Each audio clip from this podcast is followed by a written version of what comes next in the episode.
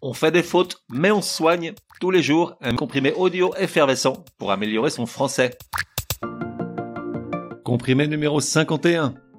Les deux petits points du tréma, correctement tu placeras. Le tréma est un signe orthographique constitué de deux points juxtaposés qu'on met au-dessus d'une voyelle. Il indique généralement que deux voyelles qui se suivent se prononcent séparément. On ne le trouve que sur les voyelles E et I et si parfois on le voit également sur le U et le O, il s'agit en général de mots étrangers ou provenant de noms propres. Par exemple, Capharnaüm avec un tréma sur le U, un mot qui désigne un lieu où sont entassés un grand nombre d'objets, comme un fourbi, un bric-à-brac, et qui vient de la ville de Capharnaüm, située au bord du lac de Tibériade dans le nord-est d'Israël. En fait, il y a une autre raison à sa présence sur le U, on va y venir. Le tréma indique donc que la voyelle qui le porte doit être prononcée séparément de celle qu'elle suit. Ainsi, on ne dit pas Patrick est un grand nef, mais Patrick est un grand naïf, N-A-I tréma F. Ou encore on ne dit pas Martine rêve d'un long quat, mais Martine rêve d'un long coït, C-O-I tréma T. La liste des mots s'écrivant avec un tréma est bien plus longue que l'on ne pense.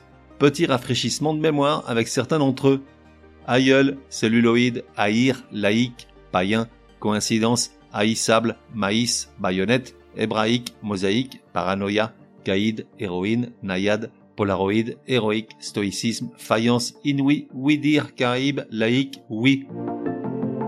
Après, comme toujours, il y a des exceptions à cette règle qui stipule que le tréma est porté par la voyelle qui doit être prononcée séparément. Notamment avec les mots qui comportent une syllabe commençant par gu, G-U, le tréma qui apparaît dans cette syllabe signifie qu'on doit prononcer la lettre U, même si c'est la lettre suivante, muette, qui porte le tréma. Heureusement, grâce aux modifications apportées lors de la série de rectification de l'orthographe effectuée en 1990, il est aujourd'hui tout à fait correct de le mettre sur le U. Quelques exemples pour t'éclairer. Lorsqu'elle crie sur Patrick, Martine a une voix aiguë.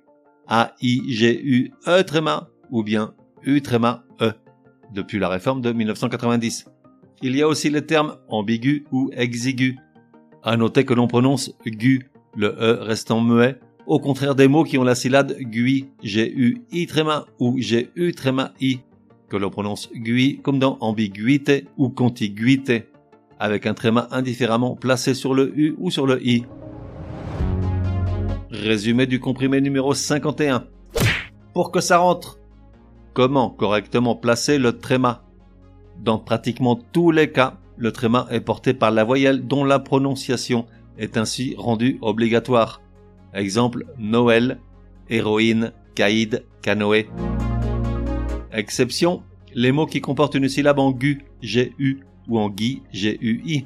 À l'origine, bien qu'indiquant que c'était le U que l'on devait prononcer séparément, le tréma était porté par la seconde voyelle, depuis les rectifications apportées en 1990, on peut aujourd'hui le placer indifféremment sur le U ou sur la voyelle qui suit E ou I, comme dans ambigu ou contiguïté. On fait des fautes, mais on soigne, te donne rendez-vous demain pour un nouveau comprimé super fastoche. N'oublie pas de t'abonner au podcast pour ne laisser passer aucun comprimé. Et si tu es de bonne humeur, merci de laisser un chouette commentaire. Certaines applis de podcast le permettent.